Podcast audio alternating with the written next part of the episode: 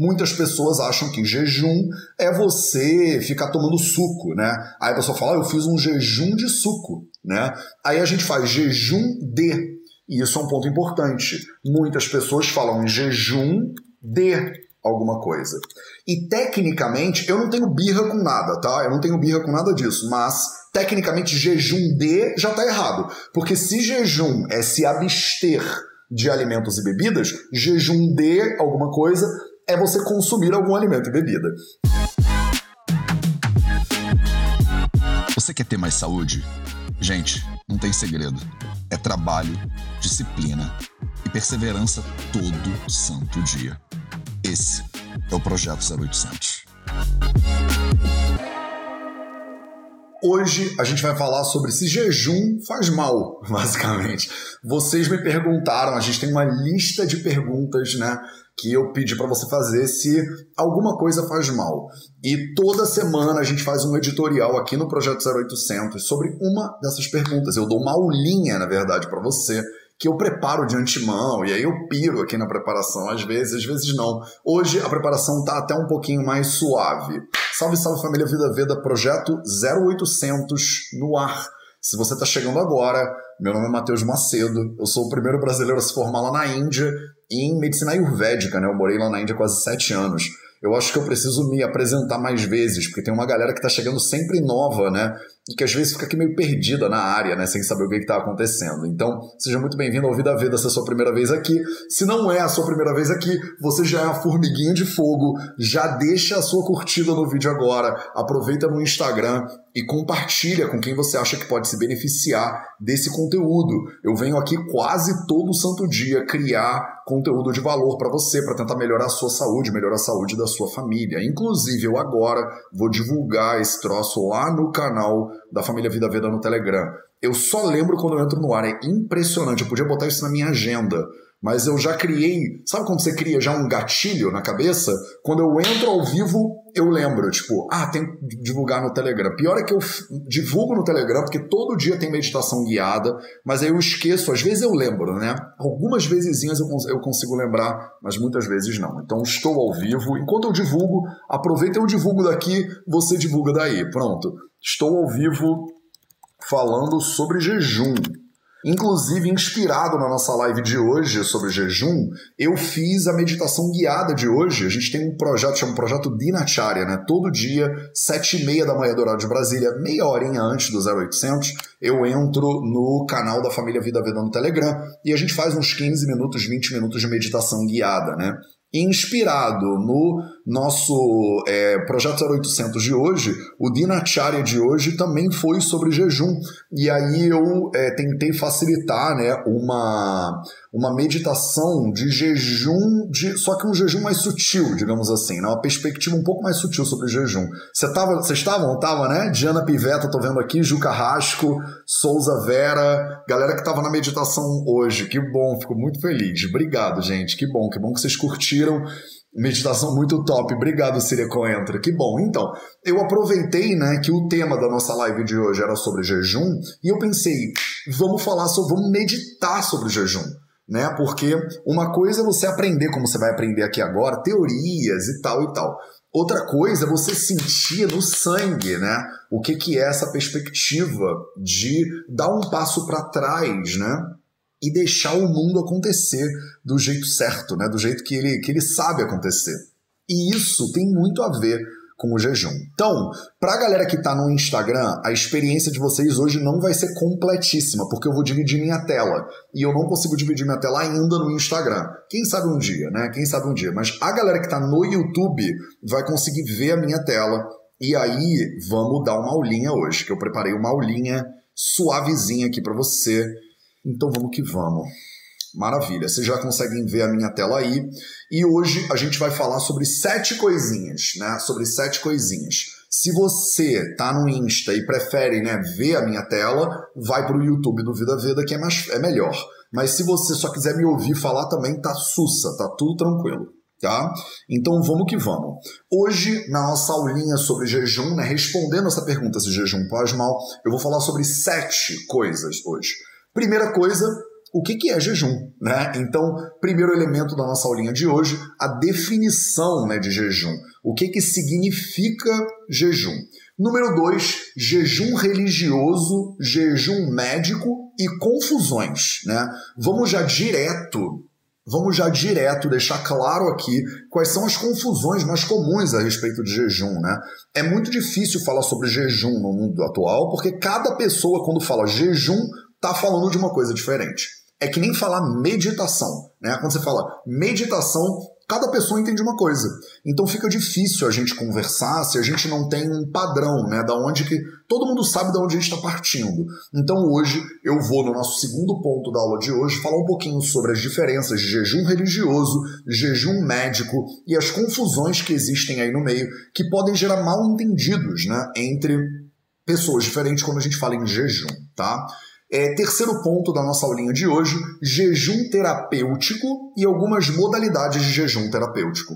Então, pessoas que fazem jejuns né, pra, de maneira terapêutica pensam assim: ah, vou fazer bem para o meu corpo, então vou fazer um jejum. Né? Tem vários tipos de jejuns possíveis aí e a gente vai falar um pouquinho, né, uma pinceladinha sobre eles, tá? É, quarto ponto da nossa aula de hoje, jejum intermitente. Né? Esse negócio de jejum intermitente que tanto se fala por aí, ele é a cura para todos os males, Mateus? Fala-se tanto de jejum intermitente né, e tal. Será que eu tenho que fazer jejum intermitente? Jejum intermitente é para todo mundo? Né? Então a gente vai falar sobre isso no ponto 4 da nossa aulinha de hoje. Ponto 5 da nossa aulinha de hoje, Langana Chikitsa. A gente vai botar nossa toquinha de nerd, e aí vai ser toquinha, e aí vai entrar de cabeça no Ayurveda. Porque aí eu vou começar a pegar o conceito de jejum e vou trazer vocês para dentro do mundo ayurvédico e qual é a ideia, né? O que, que você precisa entender sobre jejum dentro da perspectiva fisiológica e patológica ayurvédicas. Sexto ponto da nossa aulinha de hoje. Olha o nível dessa aula, hein, meu povo? Vai ser tipo 45 minutos, uma hora. Ó, tô correndo contra o tempo aqui. É, sexto ponto da nossa aula de hoje: como e quando jejuar. Né? Como eu vou falar sobre como e quando jejuar, e é óbvio que eu vou falar sobre como e quando não jejuar, né? Como quando jejuar e não jejuar. E não jejuar tem indicações e contraindicações, né? Como tudo nessa vida, tá? Sétimo ponto para a gente encerrar com chave de ouro a nossa aulinha de hoje: jejum e o pilar da alimentação. Como é que faz esse negócio, né? Então você que está aqui comigo já há um tempinho já me ouviu falar dos quatro pilares da saúde: alimentação, movimento, sono e silêncio. E aí eu vou te dar uma pincelada sobre como o jejum ele pode se relacionar com os quatro pilares da saúde. Eu acho que isso que devia ser, né, na verdade, o título. Vou mudar. Vou mudar agora, ó, em tempo real aqui para você. Vou mudar jejum e os quatro pilares da saúde. E os quatro pilares da saúde. Pronto. Não vou falar só do pilar da alimentação, vou falar dos quatro, né? Eu tô ficando ambicioso. Eu liguei a câmera, fiquei ambicioso agora. Então, como se tivesse sobrando tempo, né, na live de hoje. Então, vamos que vamos. Essas aulas, elas alguma hora eu vou eu vou aceitar e eu vou fazer essas aulas virarem aulas de duas horas e a gente vai marcar na agenda e vamos ficar aqui duas horas tendo aula mesmo. De repente eu diminuo para uma vez na semana em vez de todo dia e a gente faz um aulão, tipo, porrada mesmo. Porque como tá agora, eu tô sempre perdendo a hora, né? Eu já virou meme, né? Já é um meme, né? Nossa live de hoje que vai ter 15 minutos, aí o pessoal já começa a rir, aí o pessoal já começa a mandar né, emojis daquele com a, com a lagriminhas saindo, porque eu falo, acho que a nossa live de hoje vai ter por volta de 15 a 20 minutos e ninguém mais acredita, né? Então, eu nem falo isso mais sério, eu falo isso para efeitos de meme mesmo, né? Na vida das pessoas. Então é isso. Que não, não acontece, não vai acontecer, né? Já era. Então eu acho que eu tenho que aceitar essa parada e começar a fazer as lives de duas horas mesmo e tá tudo certo. Né? Então, então vamos que vamos, meus amores, vamos que vamos, porque a gente tem é conteúdo hoje. Jejum os capilares da saúde. Como fazer? Foi como fazer que eu botei? Eu botei como faz. Como faz, né? Então vamos começar? Vamos, vamos começar. Então, primeiro de tudo, definição de jejum. E aí, na definição, já começa a zona, né? Já começa a bagunça. Por quê? Porque a definição de jejum ela não é muito clara, né? a definição de jejum, se você colocar jejum no dicionário, por exemplo, ou em algum site médico da vida, eles vão dizer se abster do consumo de alimentos e bebidas é jejum. Acabou, ponto final. Então, se abster de alimentos e bebidas, isso já é jejum. Ah, Matheus, mas então, pô, não, tô, não, não vou comer agora, não tô comendo agora, então já tô jejuando. É, então, mais ou menos isso mais ou menos isso. Você acordou de manhã, não comeu ainda, meio que está em jejum, né? Então você está se abstendo de comida e bebida. Não é à toa que a gente faz o quê de manhã, né? Você faz um desjejum, né? Você quebra lá o seu é, jejum. Em inglês, inclusive, o nome do café da manhã é breakfast, né? Breakfast. Breakfast é quando você break, quebra, o fast, que é o jejum, né? A palavra jejum em inglês é fast, né? Não é fast de veloz, não, né? Quebra velocidade, não é isso, tá? É fast de fasting, né? De jejum. Então, se abster de alimentos e de bebidas já é jejuar. E isso abre um espectro de possibilidades na vida das pessoas. Muitas pessoas acham que jejum é você ficar tomando suco, né? Aí a pessoa fala, ah, eu fiz um jejum de suco, né? Aí a gente faz jejum de e isso é um ponto importante. Muitas pessoas falam em jejum de alguma coisa. E tecnicamente, eu não tenho birra com nada, tá? Eu não tenho birra com nada disso, mas tecnicamente jejum de já tá errado. Porque se jejum é se abster de alimentos e bebidas, jejum de alguma coisa é você consumir algum alimento e bebida. É óbvio que faz sentido isso do ponto de vista de que você está falando que você vai se abster de alguns tipos de alimentos e bebidas e você vai consumir alguns tipos de alimentos e bebidas. Então eu estou em jejum de álcool, né, de bebidas alcoólicas. Estou abstinente aqui, né? Porque eu parei de beber álcool, mas eu continuo bebendo suco, refrigerante, chá, água, água de coco, sei lá, entendeu? Estou fazendo um jejum aqui de uma coisa específica. E aí eu continuo comendo as outras coisas. Percebe como isso aqui começa a bagunçar um pouco? A confundir a cabeça das pessoas? E aí a gente já entra no nosso ponto 2, que são as confusões. Tem muitas confusões no mundo a respeito de jejum. Então, por exemplo, em todas as tradições religiosas existe a prescrição de jejum. O jejum religioso ele é presente nas tradições cristãs, nas tradições judaicas, nas tradições islâmicas muçulmanas, no hinduísmo é bastante comum. Você já ouviu falar de Ekadashi, por exemplo, né? Essas ideias de que você vai comer algumas coisas e não vai comer outras um dia na semana ou vários dias na semana. Você já ouviu falar que Jesus Cristo mesmo foi lá e ficou 40 dias e 40 noites jejuando no deserto. Talvez você já tenha ouvido falar do Ramadã, né? O Ramadã, ele é um período de, de jejum, como tem a quaresma também, né, essas coisas todas. Então, praticamente todas as religiões no mundo têm essa prescrição né, de jejum. Só que, só que, olha a confusão. Cada uma dessas religiões aplica conceitos de jejum de maneira totalmente diferente. Então, por exemplo, na Sexta-feira Santa, você deveria comer tal coisa e não deveria comer tal coisa. Então, você faz um tipo de jejum. É jejum de percebe? Vai ter sempre essa diferença aqui. E a maioria das culturas, a maioria das tradições, faz jejum de, tá? Faz jejum de alguma coisa. Não pode comer carne, então a gente só pode comer peixe. Isso é jejum de alguma coisa. A gente usa a palavra jejum. Os islâmicos, por exemplo, os muçulmanos, no, no Ramadã, eles é, fazem jejum. Só que é do nascer do sol até o pôr do sol. Olha que maravilha. Então, a minha professora de Gujarati, né, quando eu morei lá na, lá na Índia, é, a Rashida, né, eu chamava ela de Masi, que, é, que significa tia né, em Gujarati, ela foi minha professora de Hindi e de Gujarati. E ela era Bori, né? Ela era é, muçulmana. Então eles faziam, né, 40 dias e 40 noites de jejum. Jejum aqui com aspas. Por que jejum com aspas? Porque é um jejum temporal. Você marca um tempo e diz: eu não como do café da manhã até o jantar, por exemplo, do, do nascer do sol ao pôr do sol. E depois do pôr do sol? Aí depois do pôr do sol é rodízio, né? É rodízio, vale tudo, né? E aí isso gera alguns até desequilíbrios potenciais, porque o pessoal tava 11 horas da noite comendo pra caramba, né? E aí pode dormir esquisito, digerir mal durante a noite, só que a prescrição religiosa, ela acaba limitando temporalmente, quer dizer, você não pode comer entre o nascer e o pôr do sol. E depois? Ah, depois cada grupo, né, muçulmano diferente faz as suas coisas diferentes. Os cristãos, cristãos, cristãos também fazem isso.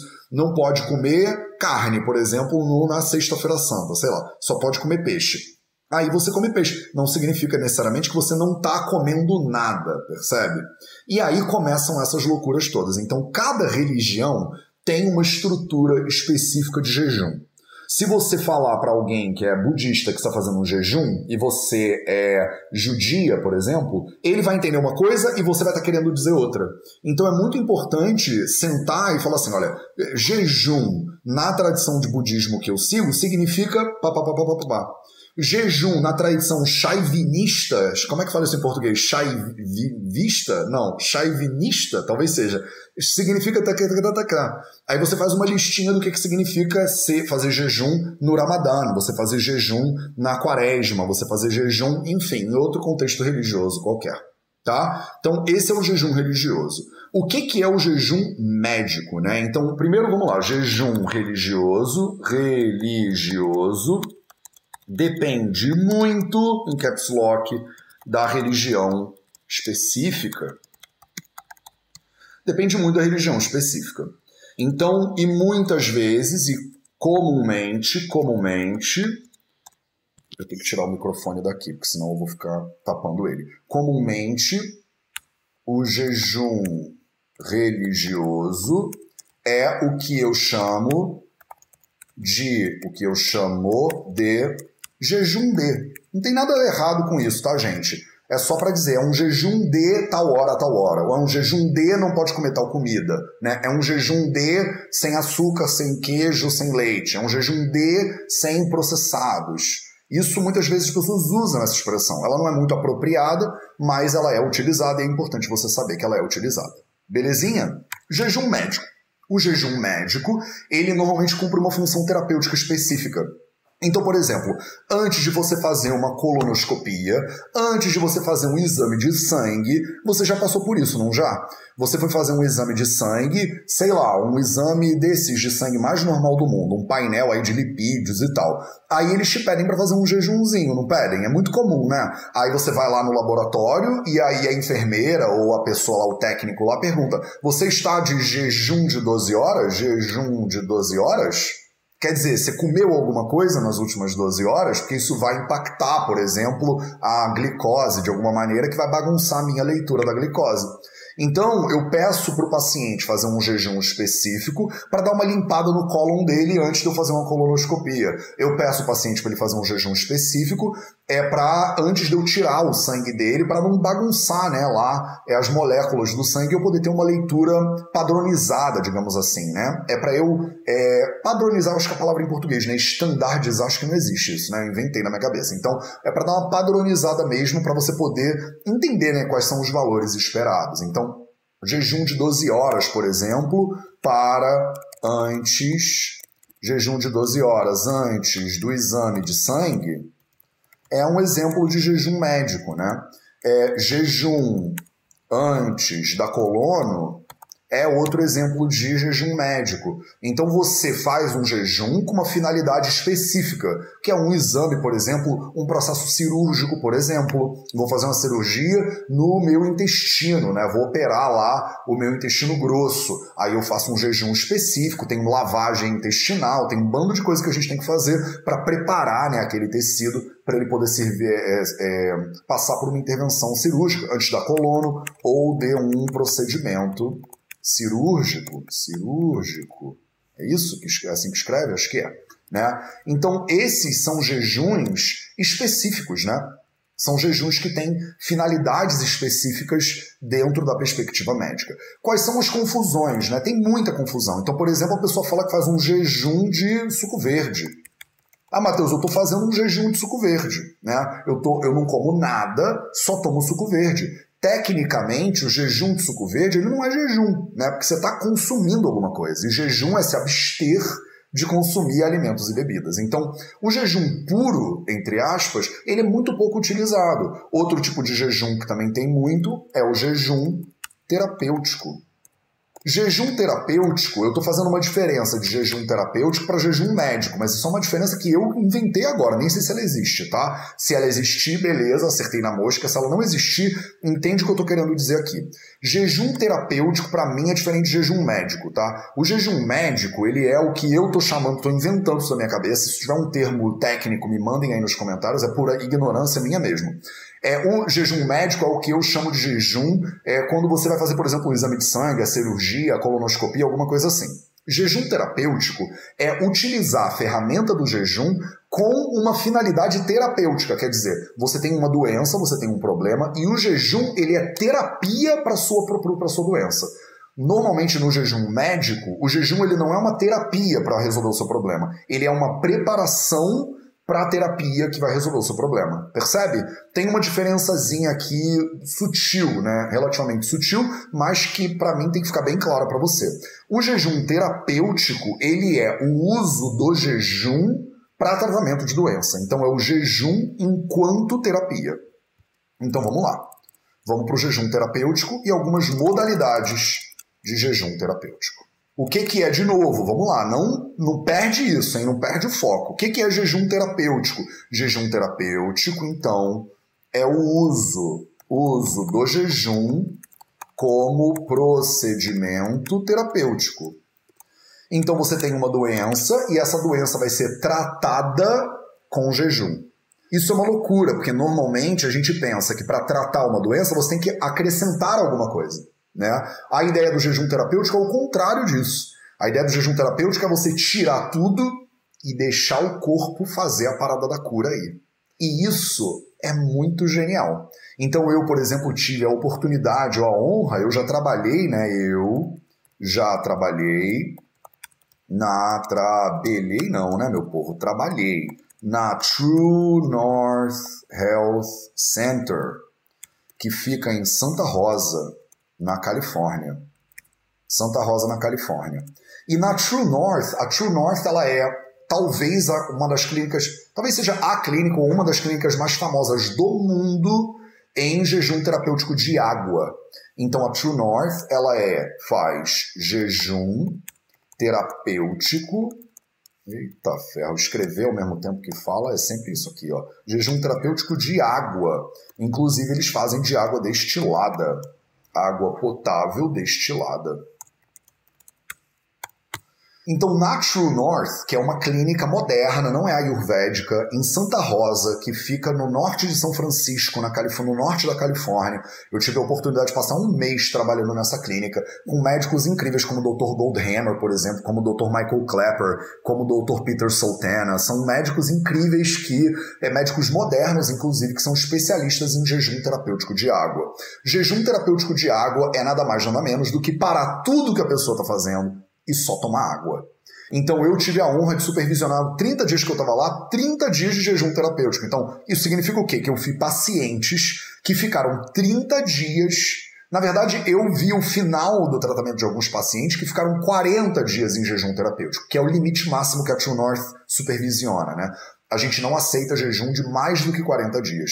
Só que o paciente fica 40 dias e 40 noites só tomando água e água do destilador industrial que tem lá na True North, inclusive. Uma água potável destilada. Né? Ela não tem nada, não tem nada de mineral, é o pH mais neutro possível do mundo, porque de acordo com a, a tradição que eles seguem na True North e as pesquisas que eles desenvolvem na True North, esse é o melhor caminho, né, na opinião deles, para fazer jejum terapêutico. Então, o jejum terapêutico ele tem muitas modalidades. Outra modalidade, além do jejum terapêutico de água, é o jejum de sucos, por exemplo, ou chás.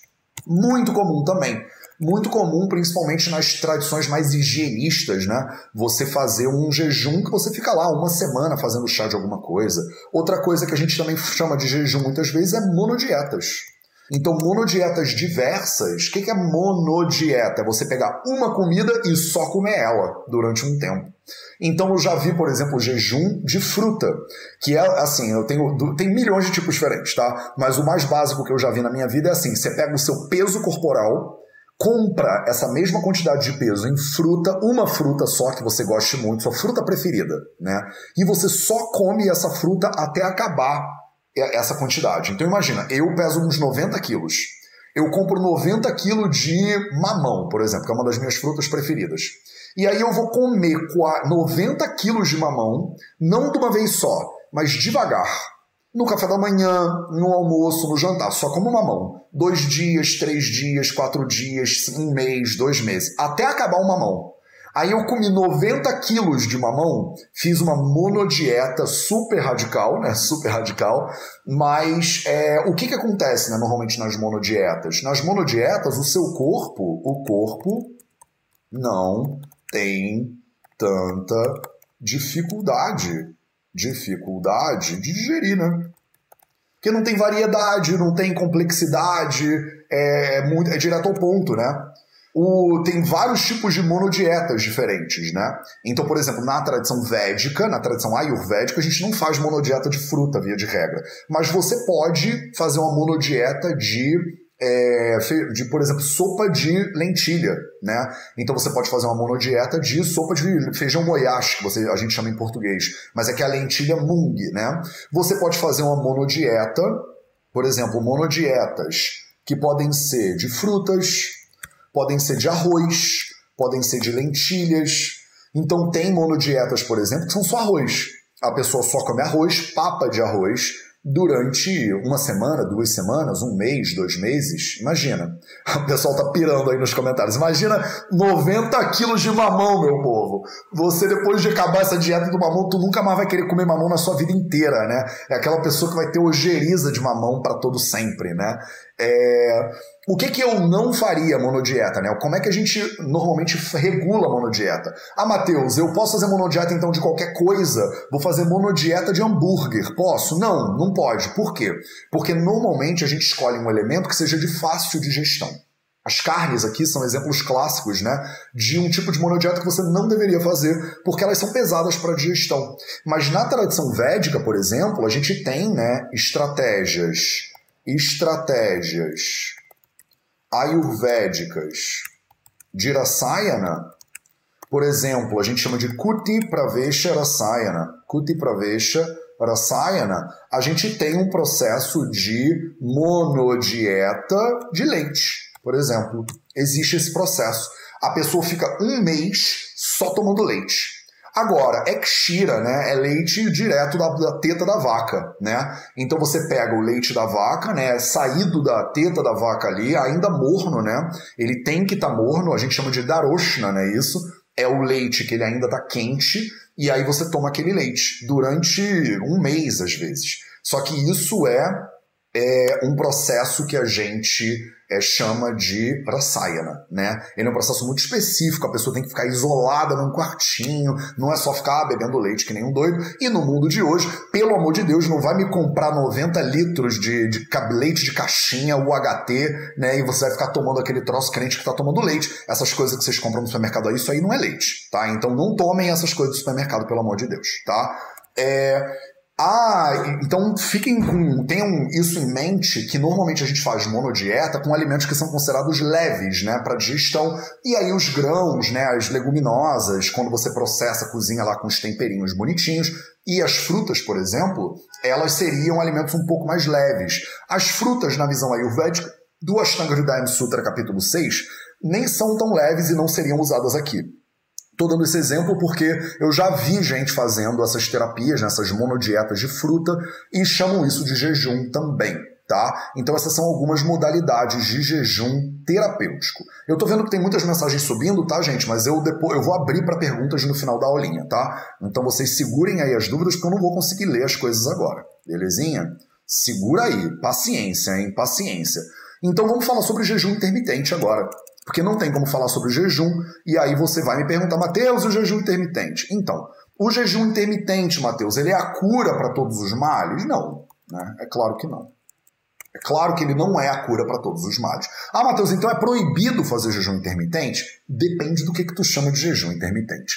Porque o que, que significa intermitente? A palavra intermitente da palavra jejum intermitente significa que você vai fazer um pouquinho, para de fazer. Fazer um pouquinho, para de fazer. Isso é que é intermitente, né? É quando você faz, depois você não faz mais. Aí você manda a brasa, aí você para um pouquinho. Aí você anda, né? aí você dá uma pausa. Então, isso é que faz a intermitência, né? Isso que significa intermitência. Agora, a intermitência, ela deriva, ela deriva e varia muito de acordo com é, a tradição que você está seguindo. Tá? Então tem muitas modalidades diferentes de jejum intermitente. A gente também chama jejum intermitente de é, é, restrição energética intermitente que significa que você vai dar energia para o corpo e depois fica um tempo sem dar. Aí você dá energia para o corpo, você fica um tempo sem dar. Então, tem uma série de é, restrições possíveis, né? Então, são várias estratégias, então, são diversas estratégias diferentes, às vezes totalmente diferentes, de restrição é, alimentar ou energética energética intermitente. Então tem muitas estratégias diferentes, como por exemplo, restrição de horário, né? Ah, Matheus, eu só como quando tá de dia, né? Como por exemplo lá o Ramadã, né? eles sugerem. É o contrário, na verdade, que eles sugerem. Entre o nascer do sol e o pôr do sol, eu como. E o sol se pôs, eu já não como mais. Ah, Matheus, eu faço um jejum intermitente, por exemplo, eu faço um jejum 18 por 6. Então eu como numa janela de 6 horas e, não, e jejuo 18 horas, por exemplo. Coisa mais comum do mundo, que inclusive é a prescrição ayurvédica de como todo mundo deveria comer. Então aqui eu chego no Sushruta Samhita. Sushruta, Sushruta Samhita.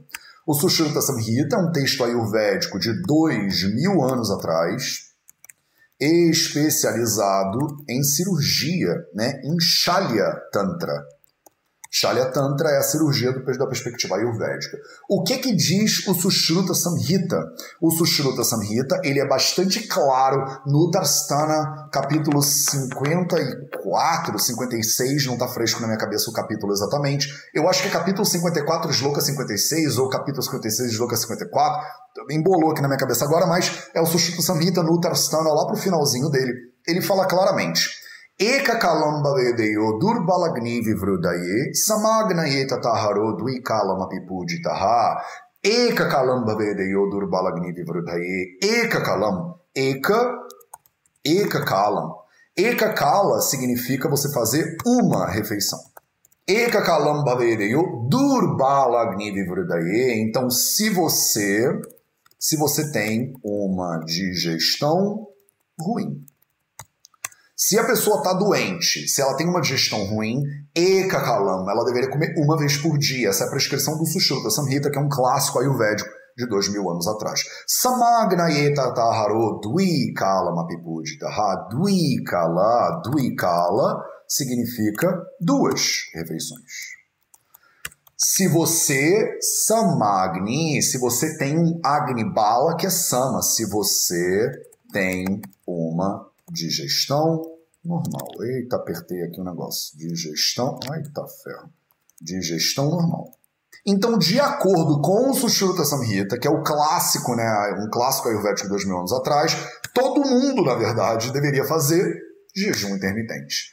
E a recomendação do Sushruta Samhita, o Sushruta recomenda, então ele recomenda um jejum de exatamente 18 por 6. Você deveria comer numa janela de 6 horas, fazendo uma refeição, esperar fazer a outra refeição. Você vai comer duas refeições por dia, duikala mapipuditaha, e aí você vai jejuar as outras 18 horas. Essa é a recomendação normal. Tá? Essa é a recomendação normal dos samhitas ayurvédicos, se você é uma pessoa saudável. Se você é uma pessoa saudável. Se você é Durbala Agni, o seu Agni, a sua capacidade digestiva é fraca, você deveria fazer uma refeição por dia só. Que é uma alimentação meio que de monge, né? Todo dia lá, no meio-dia, no pico do sol, você faz uma refeição. Essa é a hora que vocês começam a pirar nos comentários. Então espera, tá? Segura aí. Segura que eu tô no ponto 4 da aula, são 7. Tá? Então calma, não precisa desesperar. Mas Mateus, ah, ah, aí tá todo mundo correndo um lado pro outro. Calma, tranquilo, respira, vai dar tudo certo. É só uma aula. Só que é só, só que é só uma aula, né? Estamos na internet, tá tudo certo, tudo bem, tudo bem. Vai, tá todo mundo bem? Tá todo mundo bem. Então vamos que vamos. É, outras estratégias possíveis, né? Tem várias estratégias possíveis. Então, você pode fazer dias alternados, por exemplo. Você pode fazer é, uma modificação né, de dias alternados. Você pode comer um dia, não comer um dia. Então, por exemplo, isso é outra estratégia que é muito comum, é dias alternados. Jejum de dias alternados também é considerado um jejum intermitente. Você come um dia, não come um dia. Come um dia, não come um dia. Come um dia, não come um dia. Isso aí é muito tranquilo de fazer. Eu, por exemplo, lá na Índia, eu fazia é, um jejum intermitente no domingo. Então, no sábado à noite, eu parava, eu jantava, e aí só ia comer agora na segunda-feira de manhã. Eu só suspendi o meu jejum terapêutico de domingo, por exemplo, porque eu comecei a treinar para o Ironman do Rio de Janeiro. Aí quando eu entrei com um treino mais forte de Ironman, aí eu não consegui, né? Eu tenho que treinar todo o santo dia e treinar de jejum, não dá. Mas eu vou chegar lá nas indicações e contraindicações. Então, calma, calma. Mateus, todo mundo deveria... Calma. Tá tudo bem. Vamos lá. Quinto ponto da nossa aulinha de hoje. Langana Chikitsa. Langana Chikitsa. Mateus, o que, que é esse negócio? Por que está escrito em sânscrito? Porque em sânscrito é a língua do Ayurveda mesmo. Tá? Então, se você quiser estudar Ayurveda de verdade, direito, fica muito difícil você fugir do sânscrito. Tá? Então, o que, que é, né? O que, que é o Langana Chikitsa? A gente tem duas terapias fundamentais. Ashtanga Hridayam, que é um livro de 1500 anos atrás, é um clássico ayurvédico de 1500 anos, mais ou menos no Sutrasthana, Sutrasthana, capítulo 14 do Sutrasthana, ele chama Dvividopakrama as duas terapias principais do Ayurveda. Quais são as duas terapias principais do Ayurveda? Número 1, um, Brahmana Chikitsa. Brahmana. Brahmana é uma terapia de aumento dos tecidos corporais. Segunda terapia, Langana Chikitsa. Langana Chikitsa é uma terapia de diminuição dos tecidos corporais. Então, se você faz alguma terapia, de acordo com a Ayurveda, você ou aumenta os tecidos da pessoa ou diminui. Não tem outra opção. Não tem outra opção na visão ayurvédica de base, né? Sutrasthana. O Sutrasthana é o primeiro volume, é o início do sistema, é para começar a entender, a pincelar o Ayurveda. Então, tem duas terapias básicas, ou você aumenta os tecidos da pessoa, ou você diminui os tecidos da pessoa. Jejum é Langana Chikitsa. Jejum é uma terapia de redução dos tecidos corporais. Se o jejum é uma terapia de redução dos tecidos corporais. Você que é estudante de Ayurveda, você que é minha aluna no Fundamentos do Ayurveda, se você é aluno do Fundamentos, manda aí o seu hashtag Fundamentos para eu saber que você já está no ponto, pelo menos. Já estudou, porque tem uma aulinha lá dentro do Fundamentos de Langa na Chikitsa e Brahma na Chikitsa. Eu já ensinei isso aqui para você dentro do curso Fundamentos do Ayurveda. Para quem está começando com Ayurveda, quer saber melhor de Ayurveda, quer ter fundamentos sólidos fundamentos do Ayurveda, talvez seja o melhor curso que a gente tem no Vida Veda para você. Langana Chikitsa, então, é uma diminuição. Tô vendo vocês aí mandando hashtagzinho fundamentos. Então, tô olhando para vocês. Carla Volkers, Luzia, galera que tá. Já tô sabendo que vocês estão no, no, no, ponto, né? É W Magazine, Patrick, Bruna, Marília, Valéria. É, vambora. Ei, Maria Inês Castro. É isso aí. Então, Recogute, que bom, que bom.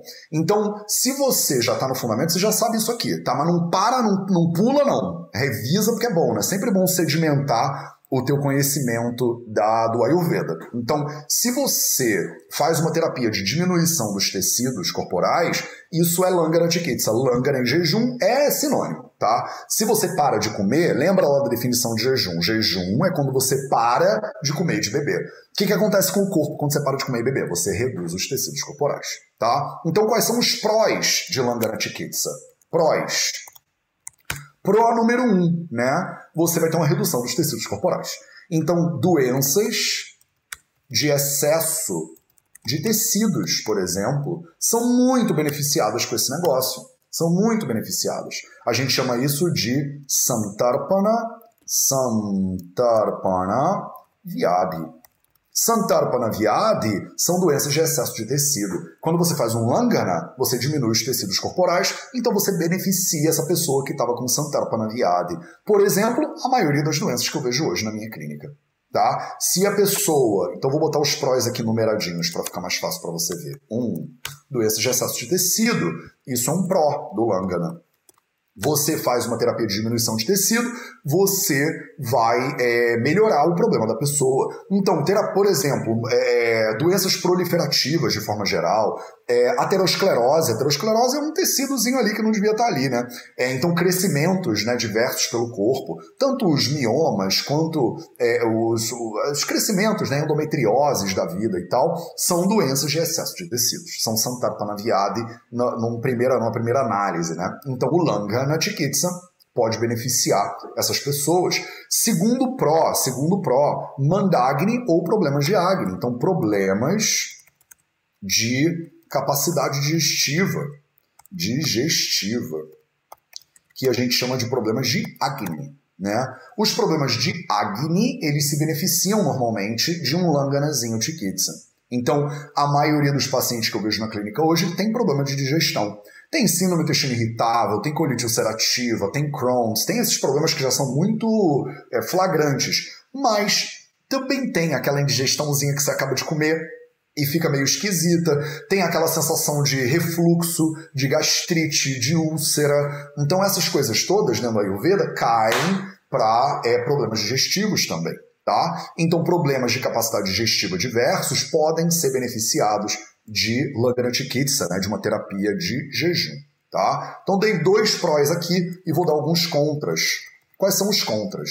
O primeiro contra, maior contra de todos os mundos dos contras. Quem me diz aí? Quem me diz qual é o maior problema do Langanachikitsa? Vocês que estão no Fundamentos têm a obrigação de me responder agora. Você não pode nem. Você não pode nem não me responder agora, se você está no Fundamentos. Me diz aí, qual é o maior contra. Qual é o maior contra de Langanachikitsa? O maior contra de Langanachikitsa é uma frasezinha em sânscrito do Charaka Samhita que diz assim: Vayurdhatu kshayat kopo margasya varanena cha. Vayurdhatu kshayat kopo margasya varanena cha. Essa frase, ela diz tudo que você precisa saber. Vamos examinar essa frase agora no sânscrito. Vocês destruíram aí nos comentários. Todo mundo. Carla Riffel, Valéria Mauro, Bibi Amorim, Michele Cordeiro, Recoguchi, Caterine, Nutri Gabriela Carvalho, não esperava nada menos de você, Gabi. É, Julie Pérez, João Andrade, é isso aí. É, Caterine Miller não é redução drástica de tecido. Cisco, Carla Volkers, galera respondeu aí muito bem. Qual é o maior problema? Vaior Datuk Shayat Kopo Margasya Varanena. Então, Vaior, que é o Vaio Kopo. Então, tem algumas coisas que vão acontecer aqui. Ó. Primeira coisa que vai acontecer, Vaio Kopa. Vai o Copa significa agravar o Vata Dosha. Segunda coisa que vai acontecer, que pode acontecer para agravar o Vata, o Vayu da Tukshayat Kopo, o Vata ele agrava de duas maneiras. Agrava o Vata de duas maneiras. Vayu Kopa, como é que você agrava o Vata? Você faz Dhatu Kshaya. Você diminui, diminui os tecidos. Quando você diminui os tecidos, você agrava o vata. Então, primeira coisa que agrava o vata é dhatu kshaya. Segunda coisa que agrava o vata é margasya. Margasya avarana é o bloqueio do caminho dele. Literalmente, do caminho dele. Margasya Shastivi Bhakti Ekavachan. Bloqueio do caminho dele. Dele de quem? Do Vata Dosha. Tá? Então, esse 2 aqui não é importante para você, tá? Mas o primeiro é. Porque o que, que acontece quando você faz? O que, que acontece quando você faz Deixa eu acertar isso aqui, porque eu tenho um toquezinho de leve. O que, que acontece quando você faz Langana Chikitsa? Você tem um potencial de diminuição dos tecidos corporais e uma diminuição dos tecidos corporais pode gerar um agravamento de Vata Dosha. E o agravamento de Vata Dosha é a pior coisa que a gente tem dentro do Ayurveda, praticamente, né? Porque o Vata, ele tem o potencial de criar 80 doenças diferentes, né?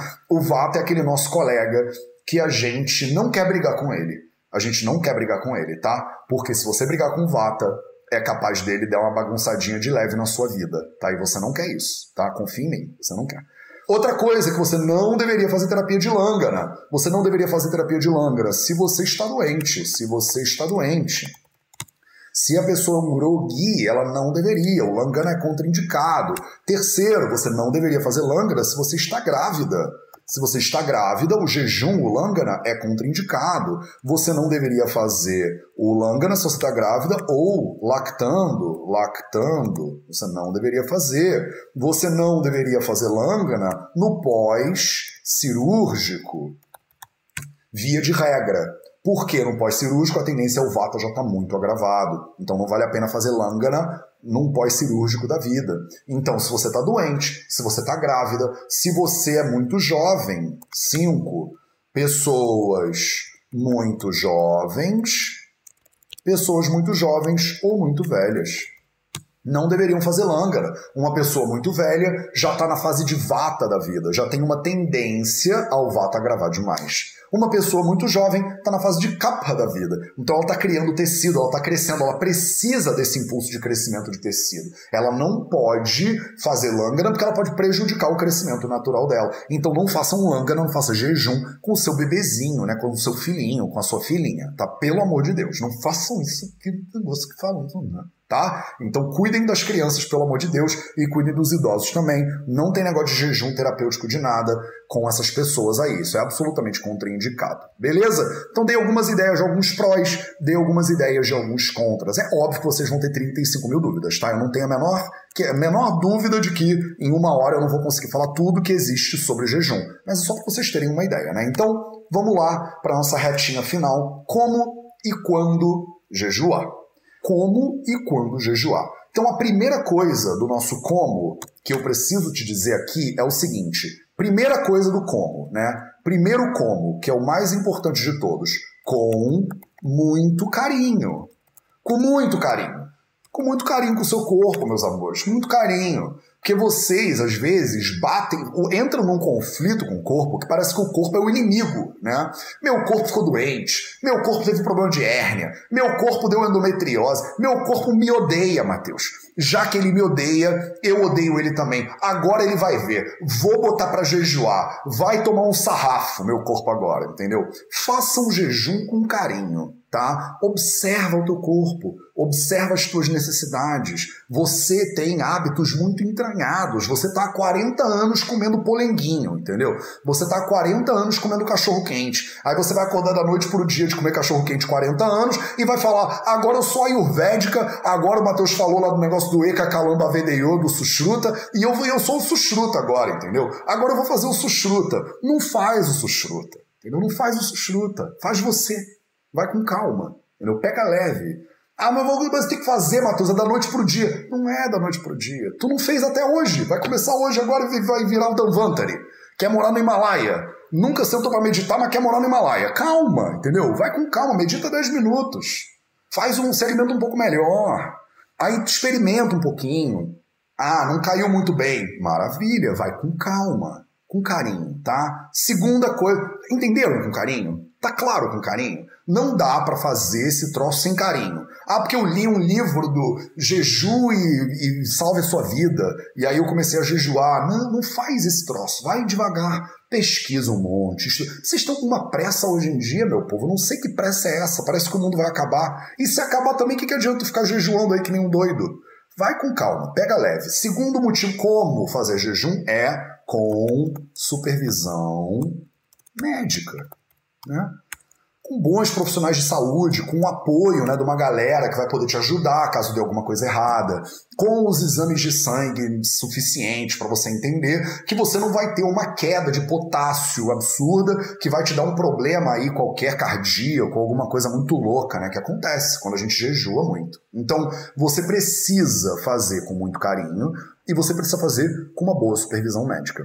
Ah, Matheus, eu preciso de supervisão médica se eu vou só pular o café da manhã? Aí não, né? Aí não precisa também. Ah, vou me internar lá na clínica de Harvard para eu pular o café da manhã. Não, não exagera também, né? Pular o café da manhã é de boa. Você pode começar a pular o café da manhã agora. Vamos pular o café da manhã? Faz um experimento aí que tá tudo certo. Agora, vou fazer um jejum terapêutico de água, Matheus. Eu não sou muçulmano, mas entrei no Ramadã. É hoje o Ramadã aqui em casa. Calma, né? Não sei se tem essa necessidade do Ramadã toda. Então vamos com calma, procura mais informações, procura uma boa clínica, por exemplo, que possa conduzir o teu processo de jejum. Se você está nos Estados Unidos, a True North Health Clinic é uma clínica excelente. No Brasil, tem várias clínicas, tem acho que o Lapinha, tem uns spas aí que fazem esses negócios de jejum também, que você pode procurar. Com certeza no país onde você mora tem uma galera meio doida que tem os certificados lá adequados, que tem autorização do governo bonitinha para poder conduzir um processo de jejum direitinho e você não ficar aí é, passando perrengue, né? Eu já vi gente ser removida durante um processo de jejum direto para o hospital, porque teve um sangramento no esôfago, não sei o que, é um perrengue tremendo, entendeu? Então não se coloque em risco sob hipótese nenhuma agora. Você pular uma refeição, tu faz seis refeições, vai pular uma, não precisa ligar pro pro Pitangui, ou sei lá quem é o médico famoso, pro Drauzio Varela, né? Ô Drauzio, posso pular uma refeição? Eu faço oito. Não precisa de autorização do Drauzio, nem sei se o Drauzio. nem sei se o Drauzio é uma referência, né? Mas tem uns médicos famosos. Fala aí o nome de um médico famoso. Nos Estados Unidos tinha o Dr. Phil, que é um cara muito doido também. Tem esses médicos famosos, né, de, de, de televisão. Não precisa ligar pro cara pra falar assim: ah, tô fazendo 18 refeições, posso pular uma? Pode pular uma. Já tô te autorizando hoje. Pula uma refeição, você não vai morrer não, tá? A gente come demais. A real é essa. Quando fazer jejum? Quando fazer jejum? Quando fazer jejum é observando os prós e os contras. Então, ver os contras. Então, vai lá ver os contras. Quando fazer jejum tem muito a ver do que quando não fazer jejum. Você tá grávida, não vai fazer jejum agora, né? Espera um pouquinho, tá lactando. Dr. Ray falou a Josefina também. Lair Ribeiro, Carla Riffel falou, então, liga pro Lair. Ô Lair, não vai ligar pro Lair, não precisa fazer pro, ligar pro Lair. O Lair é o mais famoso, tem uma galera comentando aqui do Lair Ribeiro. Eu não conheço o eu não conheço nenhuma dessas pessoas ainda, né? Mas se vocês me mandarem aqui quem que eu deveria conhecer, eu, eu juro para vocês que eu depois eu dou uma olhada lá. Mas eu não conheço nem o Lair, nem o Dr. Phil, nem esses caras, nem nenhum deles, tá? Então, é, dá uma olhada nos contras. Você é muito jovem, você é muito velho, você tá grávida, você tá amamentando, você tá com alguma doença específica, você acabou de sair de uma cirurgia, não vai fazer jejum, não tá na hora para você. Quando é que você pode fazer jejum? Quando você está com uma indisposição. Quando você não tem fome. Isso aqui é a coisa mais importante, sem dúvida nenhuma, para a live de hoje. Quando você não tem fome, você deveria se abster de comer. Olha só que interessante. Olha que conceito revolucionário. Mateus, olha, você explodiu minha cabeça com obviedades hoje, né? Hoje está uma chuva de obviedades. Então, Dr. Dayan Siebra, esse aí eu nunca tinha ouvido falar mesmo. E Dr. Samuel Delelaster, esse também nunca ouvi falar. Então, quando você não tem fome, você não devia comer. Ah, Matheus, mas eu tenho vontade de comer uma pizza. Isso não é fome. Ah, Matheus, mas eu acordo de manhã empanzinada. Se eu não comer quando eu não tenho fome, eu não vou comer nada no café da manhã. Aham, uhum, exatamente. Então imagina, olha que coisa revolucionária você obedecer, seguir, ouvir, respeitar o seu corpo. Uau! Que revolução, Mateus! É a revolução da Ayurveda. é isso, é exatamente isso. Se você não tem fome, você não deveria comer. É a primeira recomendação do mundo para você. Não tem fome, não come. Ah, Matheus, mas aí eu posso ficar quantos dias né, sem comer? Fica uma refeição, pula uma. Faz duas refeições no dia se você está sempre empanzinada. Você está sempre arrotando, com refluxo e continua comendo e pensando: que remédio que eu tenho que tomar, hein? Que prazol que eu deveria tomar? Não é nenhum prazol. Não é nenhum prazol. É uma cápsula de bom senso. Se você não está com fome, o seu corpo não está pronto para receber comida. Você já parou para perguntar antes de comer se você está com fome de verdade? Se você não está com fome de verdade, você não deveria comer. O seu corpo ele não está receptivo, ele não está pronto, ele não está com os sucos preparados para receber a comida. Então a fome é um pré-requisito fundamental para você se alimentar. Se você não tem fome, não come. Né? A digestão, ela, vocês já cansaram de me ouvir falar nisso. Quem é aluno do VV, então, quem está nos cursos Vida Veda, já cansou e recansou de me ouvir falar isso. Você não é o que você come. Você é o que você digere do que o que você come. Então, se você come sem estar tá com fome, a sua digestão não vai funcionar direito. Não adianta, não serve para nada. Ah, mas eu não quero desperdiçar comida, porque quando eu era criança, minha mãe falou que se eu desperdiçar essa comida aqui, tem uma criança que vai ficar chateada comigo na Indonésia. Não faz diferença nenhuma. Você comer uma coisa que você não vai digerir, que vai te dar indigestão, não alimenta crianças na Indonésia, tá? Então, pega esse dinheiro aí que você gastou na comida extra e doa para ONGs que alimentam crianças na Indonésia ou em algum país que esteja precisando de ajuda.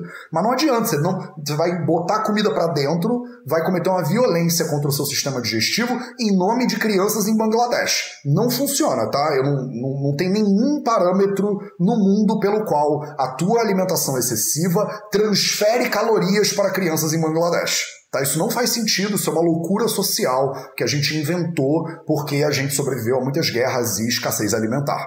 Então eu fui criado igualzinho a você. Eu fui criado, botaram um prato de comida na minha frente, eu tinha que comer até o final, porque senão tem alguém que vai ficar muito chateado comigo na África. Mas isso é, um, é uma mentira, simplesmente não funciona. Não tem nenhum sistema, não tem nenhum tubo internacional que conecta a comida excessiva que o Matheus consumiu em Guimarães com crianças que estão passando fome em países na Ásia, por exemplo. Não bota comida para dentro do seu corpo se você não está com fome para comer a comida. Você não só não vai alimentar ninguém em nenhum país que está passando fome, como você vai superar as capacidades digestivas do seu corpo e com isso vai gerar doenças potenciais para você. A maioria das pessoas que eu atendo na clínica tem problema digestivo. A maioria, vou repetir devagar, das pessoas que eu atendo na clínica tem problemas digestivos. Isso não é uma loucura? A gente vive numa. A maioria de vocês que estão aqui agora vivem num cenário de abundância alimentar completa. Vocês podem comer praticamente tudo que vocês quiserem. Você vai no supermercado, você vai na feira, você não passa fome. A maioria de vocês talvez nem nunca tenha nem passado fome na vida inteira.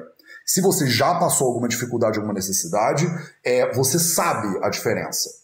Você sabe a diferença de você não ter o que comer e como que você se nutre quando você tem fome de verdade e quando você vive num cenário de abundância alimentar que você fica comendo por entretenimento, por tédio, por compromisso social. A digestão, ela não funciona com base em tédio, entretenimento e compromisso social. A digestão só funciona com base na fome. Beleza? Vamos para a reta final e aí eu vou abrir cinco minutos de dúvidas para vocês. Não vou conseguir falar dos quatro pilares, eu queria, né? Mas não vai rolar, não vai dar tempo. Eu falo deles, eu falo deles sempre, né? Jejum e os quatro pilares da saúde, como é que faz? Então eu já dei também várias pinceladas aqui para vocês, né? Como é que faz? Se você está falando de quatro pilares da saúde, alimentação, alimentação, movimento, sono e silêncio. São os quatro pilares da saúde. Como é jejum na alimentação? Jejum na alimentação, já falei, respeitar a fome. Esse é o pulo do gato aqui. Quero incorporar o jejum no meu pilar da saúde da alimentação. Como é que eu faço? Você observa a sua fome e respeita a sua fome. Se você não tem fome no café da manhã, não come. Ah, Matheus, eu preciso comer porque aí eu vou ter fome depois. Mas aí tu tá pegando empréstimo. Não faz sentido. Você vai ao banheiro porque você quer ir ao banheiro de noite? Eu sei que eu vou ter que fazer xixi duas horas da tarde, então vou aproveitar e vou fazer um xixi agora para já garantir que eu já fiz o xixi. Não funciona. A fome também é assim, é um impulso fisiológico. Se você não tem fome agora, não adianta comer agora porque você vai ter fome depois. Pega a comida e leva com você. Aí quando você tiver fome, adivinha o que você faz? Você come. Movimento e jejum. Mateus, dá para fazer movimento em jejum? Dá. Todo mundo? Não, não é todo mundo. Você tem que ser acostumada, né, a fazer ou acostumado a fazer. Então toma muito cuidado com o vata. Cuidado com o vata. O movimento ele tem uma tendência a agravar o vata dosha e o jejum também. Se você tem uma constituição que já sofre com vata agravado ou que você tende a ter o vata mais agravadinho, é, o jejum com movimento pode ser uma roubada para você. Eu, eu é, é, como exemplo, eu consigo sair para correr em jejum tranquilaço. Mas eu tenho uma constituição, eu sou grande, eu sou pesado, ela me permite esse tipo de disposição física. Não é todo mundo que faz, tá? Mas dá. Dá para malhar em jejum, tem muita gente que malha em jejum e se sente bem. E não só dá para malhar em jejum, como dá para se acostumar a malhar em jejum. Mas tem benefícios e malefícios? Tem. E a gente faz uma outra aula sobre atividade física em jejum, de repente, num outro momento. Sono. Qual é o pulo do gato sobre o jejum do sono? É observar, cuidado, observar com cuidado o seu jantar. Esse aqui é o pulo do gato do sono. Quer melhorar o sono? Quer melhorar o sono? Observa o seu jantar. Que horas você está jantando? O que que você está comendo? Tem muita gente, meus pacientes, que dormem mal porque comem muito perto de dormir ou comem coisas muito pesadas. Coisas muito pesadas são o quê, Matheus? Dá uns exemplos. Por exemplo, as carnes são muito pesadas. Então, se você faz um jantar, que é uma picanha, 250 gramas de picanha no alho com catupiry, você provavelmente vai ficar rolando na cama de um lado para o outro. Tem exceções? Tem exceções, mas vai, pode potencialmente ficar rolando na cama de um lado para o outro. Beleza? Silêncio. Silêncio tem tudo a ver com jejum. Por quê? Porque a mente, os órgãos dos sentidos, o corpo, são mais fáceis, né? É mais fácil observar em jejum. Quando você não tem nada dentro do corpo de alimentação, é mais fácil você observar o corpo, porque na hora que você come, você começa a digerir. Não é incomum em processos religiosos ou meditativos ou contemplativos mais profundos a gente associar o jejum com é, a meditação. Por exemplo, eu faço Vipassana, né, há sei lá quantos anos, muitos, há quase 20 anos. Caramba, vai fazer 20 anos que eu faço Vipassana. Pode crer, acabei de me tocar. Ano que vem vai fazer 20 anos que eu faço Vipassana. Então, no Vipassana, a gente faz duas refeições por dia, por exemplo, para os alunos antigos, né? Eu faço um café da manhã e faço um almoço. Olha o Sushruta Samhita aí presente no Vipassana, que maravilha. Eles nem sabem que estão seguindo o Sushruta, mas estão. Então eu faço um café da manhã e faço um almoço. E a tendência quando eu estou no Vipassana, que é um retiro de 10 dias de meditação, é comer cada vez menos. A verdade é que quando chega no quinto dia de 10 dias de Vipassana, eu estou comendo um punhadinho só de comida. E eu sou grande, sou faminto. Mas eu como muito pouca comida. Por quê? Porque eu estou no processo de meditação, de contemplação. O corpo ele acaba exigindo menos alimentação também. Então é bastante. É, é bastante importante, ele ajuda muito o silêncio. Ah, Matheus, adorei esse negócio dos quatro pilares da saúde. Então eu tenho uma ótima notícia para você. A ótima notícia que eu tenho para você é que a gente está com as inscrições abertas para o curso 4P1 online. Eu inaugurei esse curso na segunda-feira, anteontem, e nessa primeira semana, que é a semana de aniversário do Vida Veda, o 4P1 Online ele tá com um desconto absurdo para você. Então, se você quiser, tem o curso 4P1 Online. O curso 4P1 Online ele tá lá no vidaveda.org barra 4P, 4P1. Entra lá no vidaveda.org barra 4P1 e dá uma olhada nesse troço porque esse curso ele está com desconto só essa semana. Hoje é dia 7 de julho. Se você está assistindo isso nas outras semanas, você provavelmente vai pegar o preço cheio. O preço cheio do 4P1 já é de graça, quase. Com o tanto de coisa que a gente bota ali, o tanto de conteúdo, são mais de 30 horas de curso. Eu, inclusive, divulguei lá atrás, falei que eram 25 horas, a minha equipe me mandou mensagem para me corrigir. Falou, Matheus, não são 25 horas de curso, são 32 horas de curso. É curso pra caraca que tem lá para você e eu ensino os quatro pilares da saúde e como é que você pode é, aproveitar, né, aprender teoria e prática dos quatro pilares da saúde. Para a galera que está no Instagram, o link está na bio, vidaveda.org 4P1, é só você entrar lá. Para você que está no YouTube, para você que está no Facebook, eu vou colocar, bom, eu vou botar o link aqui na tela agora para vocês. Deixa eu parar de dividir minha tela também. Vou botar o link na tela agora for you Cadê? Aqui, ó. Tem até um negocinho aqui bonitinho. Aqui, massa. Então, vocês podem entrar no Vida Veda, cadê ele? vidaveda.org barra 4P1 e aí você vai lá conhecer o curso 4P1 online. Na semana do dia 5 de julho é a semana de aniversário do Vida Veda, então a gente está com um desconto especial para você. Eu recomendo que você vá lá. O grande, a, a grande coisa interessante do 4P1 é que você pode experimentar ele. Se você não gostar, você pede o dinheiro de volta. Então, você não tem risco nenhum. Você pode se inscrever no 4P1, Vê se você acha bom. Se você achar ele meio esquisito, não funcionou por algum motivo, cara, eu te digo que a gente tem centenas e centenas de alunos que fazem o 4P1 com a gente e que falam que esse curso é totalmente transformador. Ah, inclusive, eu tenho depoimentos aqui, eu vou passar eles agora para vocês. Maravilhoso. Gente, tudo se encaixa na vida. Então, é isso. Vocês aproveitem essa semana, mas mesmo que você já tenha perdido a semana de promoção do 4P1, o 4P1 ainda assim é um curso absolutamente em conta comparado com todos os outros cursos que a gente tem no Vida Veda. Beleza? Se você quiser se aprofundar nessa questão do pilar da alimentação, do jejum e tal, entra lá e se inscreve. Essa aula fica disponível para vocês durante uma semana e depois ela fica exclusiva para a comunidade da família Vida Veda, tá? Então, se você quiser saber mais sobre esse negócio também, depois vai lá se informar o que, é a comunidade do Vida Veda. Eu dou essas aulas aqui primeiro de graça, abertas, livre, abertas e gratuitas, mas depois elas ficam disponíveis exclusivamente para a galera da comunidade do VV. Beleza, meus amores? Um beijo para todo mundo. A gente se vê de novo amanhã. Amanhã eu vou dar mais uma aula que eu vou preparar aqui para vocês é, e vai ser bem massa. Preparem o caderninho que essa semana é semana de quatro anos de aniversário do Vida Veda. E assim, é uma chuva de conteúdo para vocês. Um beijo para todo mundo e a gente se vê de novo amanhã.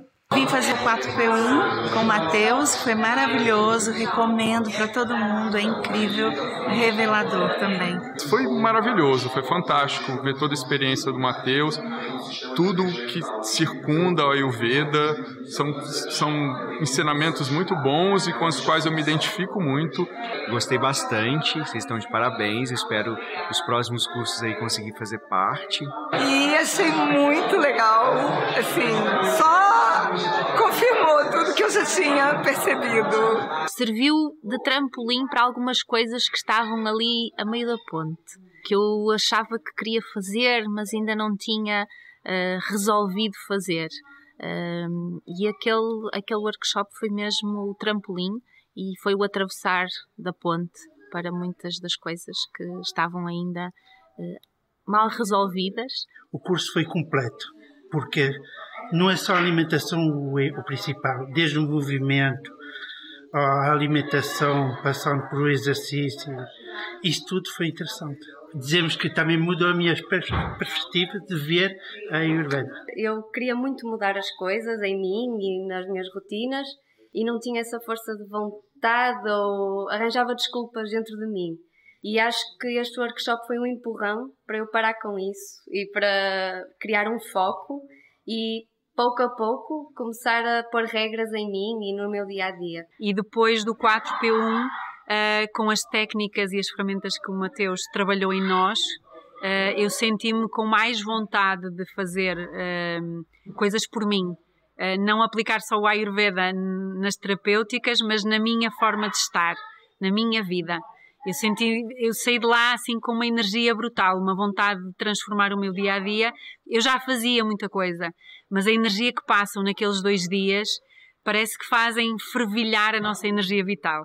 Foi maravilhoso. A energia, o conhecimento que ele nos transmite ao, ao real. Tenho três ou quatro livros da Ayurveda aprendi muito mais nestes dois dias com aqueles livros todos. Por isso é mesmo maravilhoso e quero mais. Nós entramos com alguns preconceitos e alguns paradigmas e estigmas que levamos da nossa sociedade e no nosso dia a dia, e lá é um bocadinho desmantelado essa situação. E inclusive, se calhar, é como ir às origens mesmo, quer da, da nossa essência e da, da, nossa forma de estar na vida. E foi isso que se calhar aconteceu lá. O curso surpreendeu-me completamente, foi uma coisa super impactante em mim, vai fazer de certeza muitas mudanças vai trazer muita coisa boa para usar mais pessoas, para poder apoiar mais gente, mais pessoas com, com particularidades e tornou-me garantidamente uma pessoa com outra clarividência, outra perspectiva de como é que a vida pode ser feita de uma forma bem melhor na alimentação, no descanso, na meditação e no silêncio. Garantidamente uma mudança que vai ser super, super interessante para mim. Estou muito contente, muito satisfeito. Eu achei o curso espetacular, ele é muito prático, muito uh, útil para o dia a dia da gente, além de um conceito, né, uma conceituação teórica toda, tem muita coisa que faz a gente viver melhor, não só em alimentação, dormir melhor, encarar a vida com mais disposição. E o curso foi fantástico, pena que passou tão rápido. é, gostei bastante, bastante informação boa e muito relevante para ser aplicada no, no, no, dia a dia, na rotina diária. O Vida Veda Quatro Pilares realmente foi um divisor de águas, clareou muitas dúvidas, tive vários insights que com certeza serão bem poderosos nesse meu processo de transformação e de busca por evolução. E estou muito grata a vocês, muito grata. Foi muito enriquecedor, muito bom. Eu estou saindo imensamente feliz, ao mesmo tempo imensamente triste, porque na verdade, eu acho que o conhecimento é isso, né? Quanto mais a gente vai buscando conhecer, mais a gente sabe que não sabe nada. Então, é, é, assim, uma volta na sua vida inteira. Acho que isso nós iremos levar aí para nossas vidas, né? E muito obrigada por esse retorno, né? São experiências que quando a gente vê, né, nós já sabemos, né? Mas a partir do momento que você fala, internaliza, e isso é muito importante, né? A maneira didática também, como você passou, foi fundamental durante esse aprendizado. Então, um beijão e muito obrigada.